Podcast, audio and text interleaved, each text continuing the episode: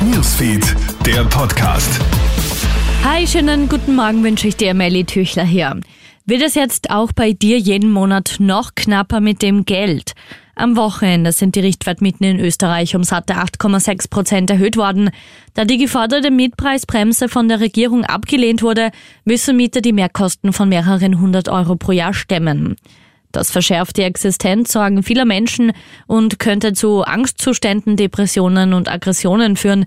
Umso wichtiger ist es, dass du auf deine psychische Gesundheit achtest. Eines der ersten Alarmzeichen sind Schlafprobleme, so Psychologe Enrique Grabel. Wenn ich dauernd äh, überlegen muss, wie es weitergeht, wenn ich dauernd Sorgen habe, wenn ich dauernd fürchten muss, existenzielle Probleme zu bekommen, dann ist Schlafmangel einmal eine ganz logische Folge.